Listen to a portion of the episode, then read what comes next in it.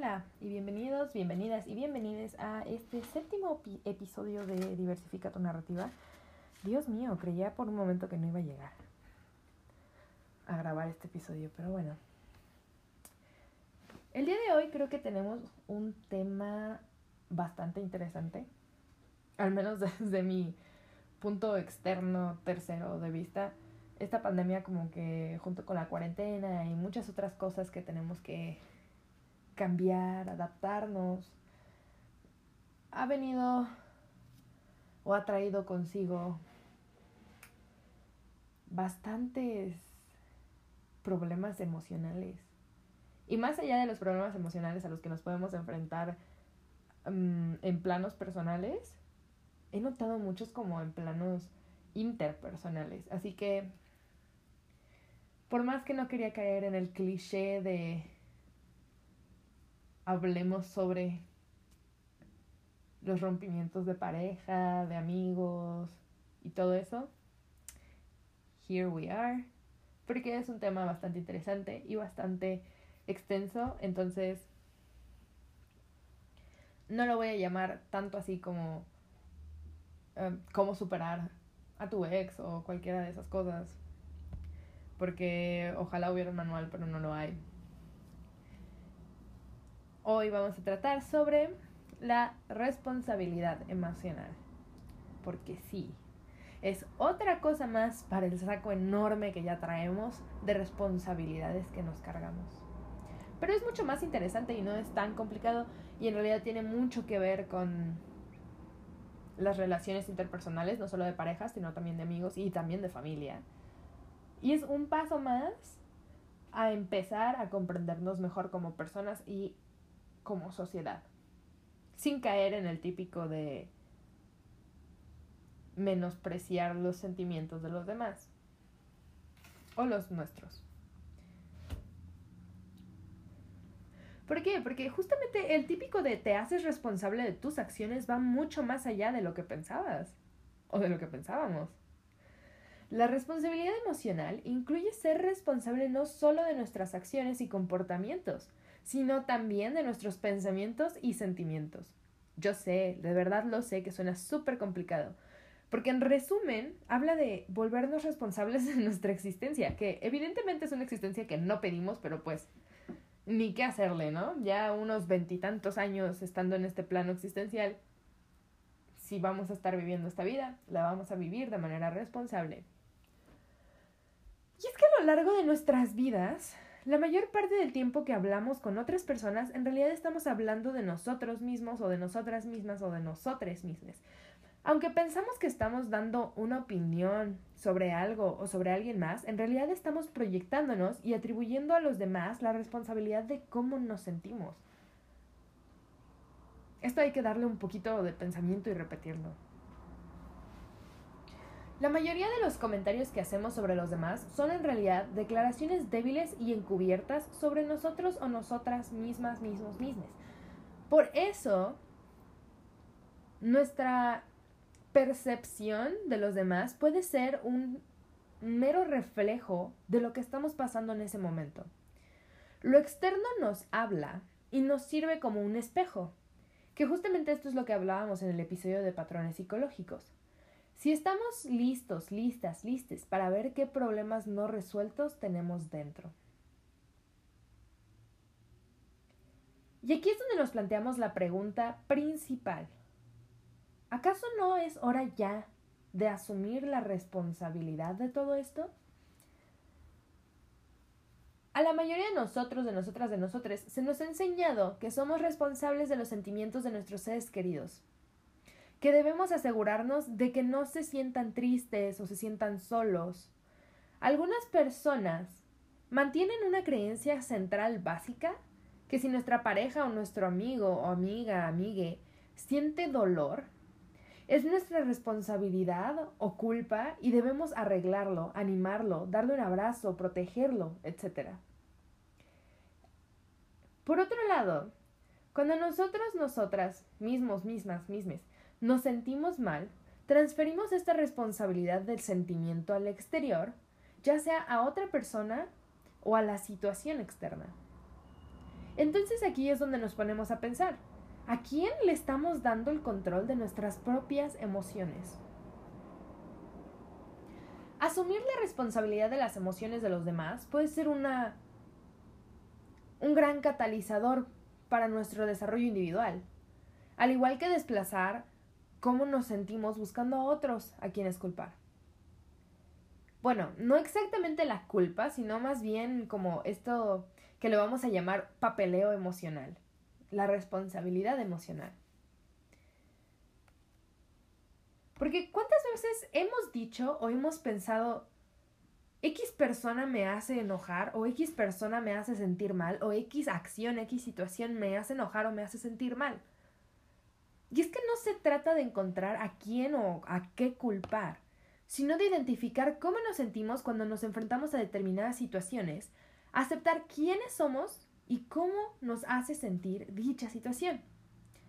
Porque tenemos que empezar a procesar estos sentimientos, la rabia, los celos, el enfado, la tristeza, porque las respuestas a todo este sentir que no nos gusta no están afuera, sino adentro de nosotras mismas, adentro de nosotros mismos, de nosotras mismas.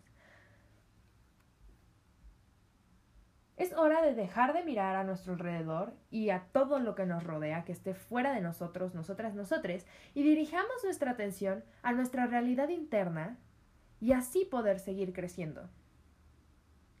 Porque la verdad es esta, y es una muy burda. Si nosotros, nosotras, nosotres no asumimos la responsabilidad de nuestras propias emociones, ¿quién lo va a hacer? ¿Los demás? ¿En nuestro alrededor? la situación. Estos dos últimos suenan demasiado inestables, ¿no? Evidentemente esto no significa que no debamos expresarnos y mostrar cómo nos sentimos con respecto a los demás o a una situación en específico. Por supuesto que no. Solo significa que debemos asumir la responsabilidad de cómo nos sentimos y en lugar de ceder el control de nuestro bienestar, tenemos que tomar las riendas y controlarlo nosotros mismos, mismas, mismes. O sea, no es cuestión de que nos sintamos mal y esperemos que alguien más venga a reconfortarnos para volver, volver a sentirnos bien, porque eso ya se vuelve un poco de codependiente. Pero es más de decir, me estoy sintiendo mal, lo puedo expresar, no busco que nadie me conforte, sino yo mismo, yo misma, yo misma, saber cómo tomar las riendas de este sentimiento que no quiero tener, que necesito superar. Porque evidentemente tenemos todo el derecho a que nos moleste algo que haya sucedido o, que nos moleste cualquier otra persona. Está bien sentirse así y es parte de nuestro crecimiento personal de diversificar esta narrativa de decir merezco sentirme así. Pero si vamos a hacernos cargo de este sentir, todo va a ser mucho más satisfactorio.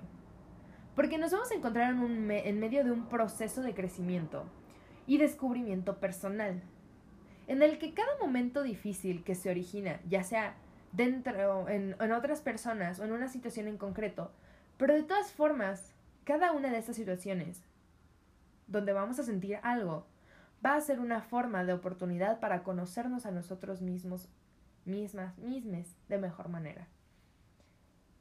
Y esto también sucede cuando hablamos de las personas que nos rodean.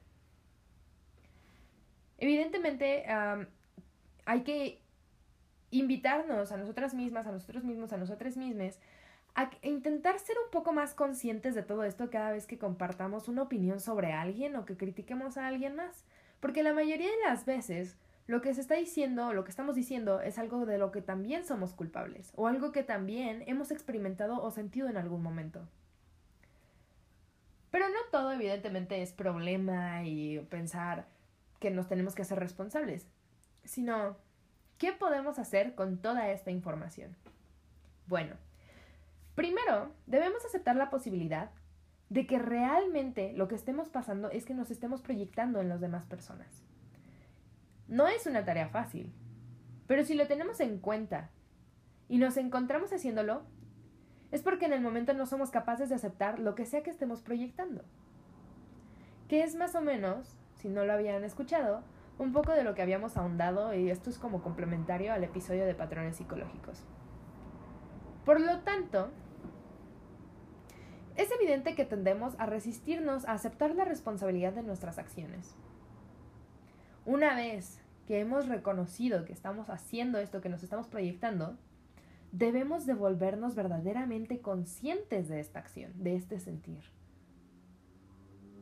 Y es que cuántas veces no hemos escuchado o hemos dicho, a lo mejor, no lo sé, en mi caso sería más bien escuchado, de no me enojas, me enojo cuando haces algo o cuando pasa algo.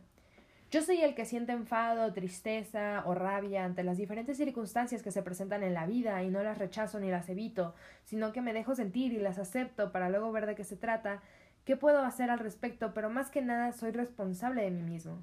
Esta última frase es lo que deberíamos de estar pensando. Cuando nos hacemos responsables de nosotras mismas, de nosotros mismos, de nosotras mismas, aceptamos todo lo que nos pertenece. La propiedad de nuestros sentimientos, de nuestros pensamientos, de nuestras acciones y de las consecuencias de todo esto. Porque una vez que nos volvemos conscientes y somos capaces de observarnos a nosotras mismas, a nosotros mismos, a nosotras mismas, descubrimos todas las cosas que aún no hemos hecho. Todas las cosas que podemos agregar a nuestra vida. Todas las cosas de las que nos podemos deshacer de nuestra vida. Podemos trabajar en estas cosas para seguir evolucionando y creciendo como personas. Aquí va una advertencia de que evidentemente no es nada fácil. Y a menudo nos vamos a encontrar frente a contradicciones enormes. Porque aquí entra la parte psicológica de que nuestro ego va a querer protegerse, de no aceptar la responsabilidad de nuestros pensamientos, de nuestras acciones. Pero es algo que se tiene que superar. Y es que tal vez esa sea la belleza, ¿saben? De todo esto. Que el proceso de descubrimiento de nosotras mismas, de nosotros mismos, de nosotras mismas, con afirmaciones fuertes y contradicciones difíciles, pero finalmente aceptarnos como parte de nosotros mismas, de nosotras mismo, mismos, ya me perdí, de nosotras mismas y de quiénes somos. Esto es como a nivel personal y en general de cómo funciona toda esta parte de responsabilidad emocional. Pero ahora vamos a trasladar todo esto a las relaciones interpersonales. Y digo relaciones interpersonales porque evidentemente es mucho más común en relaciones de pareja románticas, pero también puede darse en relaciones de amigos, en relaciones de familia. Entonces lo vamos a dejar con relaciones interpersonales. La principal consecuencia de esta creencia fundamental de la que hablábamos, de responsabilidad emocional, es que te mantiene reactivo en tus relaciones íntimas. Porque cada vez que nuestro amigo o nuestra pareja comparte algo difícil, algo doloroso, inmediatamente nos ponemos tensos y sentimos que necesitamos decir algo al respecto, hacer algo al respecto, detener ese sentir, dejamos de escuchar desde una posición cómoda y abierta, porque una vez que empezamos a escuchar el dolor de la persona que nos importa, inmediatamente comenzamos a pensar, ¿qué pasó esta vez? ¿Qué debo hacer ahora? ¿Cuánto esfuerzo y energía tendré que invertir en animarlos o pedirle perdón? O cualquiera de sus variables. Con el tiempo, este esfuerzo mental nos puede llevar a evitar a esta persona que queremos. Porque llega un punto donde nosotras, nosotros, nosotros tenemos ya suficiente problema propio en nuestro plato como para hacernos cargo de otra persona. Y esta reactividad económica, esta manera de pensar, esta narrativa, esta perspectiva, mantiene una relación simbiótica donde ambas partes desconfían de compartir el dolor o sobrecargar a su pareja, o a su amigo, o a su mamá, o a su papá, o a su hermano, a su hermana. Y las dificultades de uno se experimentan como una enorme carga emocional para el otro. Poco a poco, esta relación interpersonal se convierte en un lugar peligroso donde no quieres, no queremos compartir este dolor que sentimos para no lastimar a la otra persona. Porque logramos comprender que nuestro dolor es igual a su problema. En tales relaciones simbióticas, si uno sufre, el otro debe simpatizar con ese dolor como prueba de amor, como prueba de cariño, como prueba de que verdaderamente eres su amigo, su amiga, su familiar, su pareja. Si uno es feliz, el otro también debería de ser feliz. Y esta dinámica mantiene la relación poco diferenciada. En consecuencia, ambas partes dejan de compartir su verdad. Y aquí evidentemente hay un subtexto de cuán importante es vivir nuestra verdad. Empiezan o empezamos a evitar temas delicados, a tratar temas delicados, a, a evitar comentarios constructivos, frustraciones, tensiones conflictivas, para evitar lastimarnos mutuamente. Y esta evasión es perjudicial porque reduce la autenticidad, la intimidad y la vulnerabilidad de la relación que deberían de tener todas las relaciones interpersonales humanas, porque son dinámicas, porque son humanas, porque somos humanos, porque somos frágiles y somos vulnerables y no tiene nada de malo ser todas esas cosas.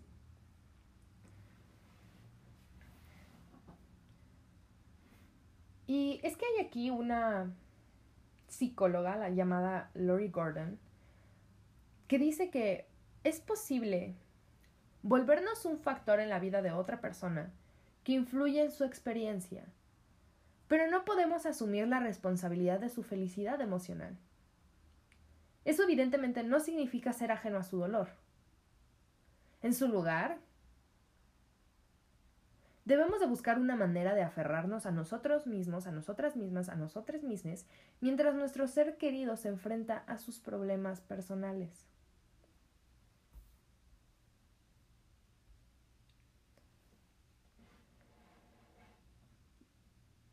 Y es que aquí entra esta parte de dejar que cada quien viva su vida y converger en ciertas partes, pero no acaparar la mayor parte de la narrativa de otra persona. Y es que sentir y lidiar con nuestro propio dolor construye directamente carácter, integridad, respeto propio y confianza. Y no debemos de robarle a nadie la oportunidad de crecer, que era lo que hablábamos antes. Toda esta parte de volvernos responsables de nuestras emociones nos, da oportunidad de crecer. Y no tenemos que reaccionar de una determinada manera a cada expresión de emoción de otra persona. Tenemos que dejar que se conozcan a sí mismos, a sí mismas, a sí mismes, y no olvidar que tampoco, así como nosotros, nosotras, nosotres tomamos responsabilidad de nuestra parte, otras personas también tienen que tomar responsabilidad de sus pensamientos, de sus emociones y de sus acciones y las consecuencias. Y siempre recordar que si la otra persona no lo hace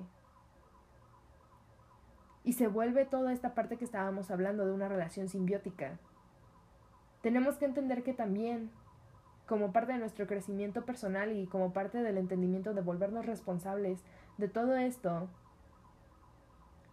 forma parte dejar ir a la gente.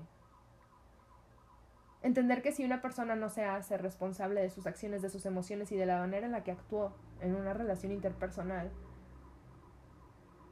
simplemente no es ahí.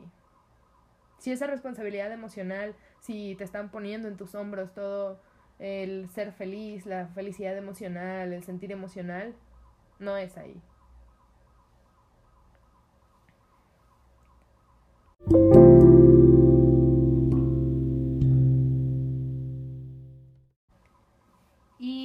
Pues muchas gracias. Espero, la verdad es que nunca checo después si los grabo de in one take. No vuelvo a checar. Entonces seguramente aquí sí se está escuchando la alarma de alguien de su casa. Ha estado sonando toda la semana. Pero bueno. Muchas gracias por compartir estos cortos 20 minutos conmigo en Diversifica tu narrativa. Espero que les haya puesto a pensar, que les haya servido Y recuerden que pueden seguirme en redes sociales, en arroba diversifica tu narrativa. Eh, sé que todos, todas, todos estamos pasando por nuestras propios, nuestros propios problemas, nuestras propias situaciones. Pero recuerden que los únicos, las únicas, les úniques responsables de nuestra propia vida somos nosotras, nosotros, nosotres, mismos, mismas, mismas. Y el centro de nuestras vidas debemos ser nosotros, nosotras, nosotros. Y, pues así sin más, una vez más, les agradezco. Dios mío, qué, qué terrible, les dije así sin más y luego dije una vez más. Bueno, gracias. Y nos escuchamos la siguiente semana.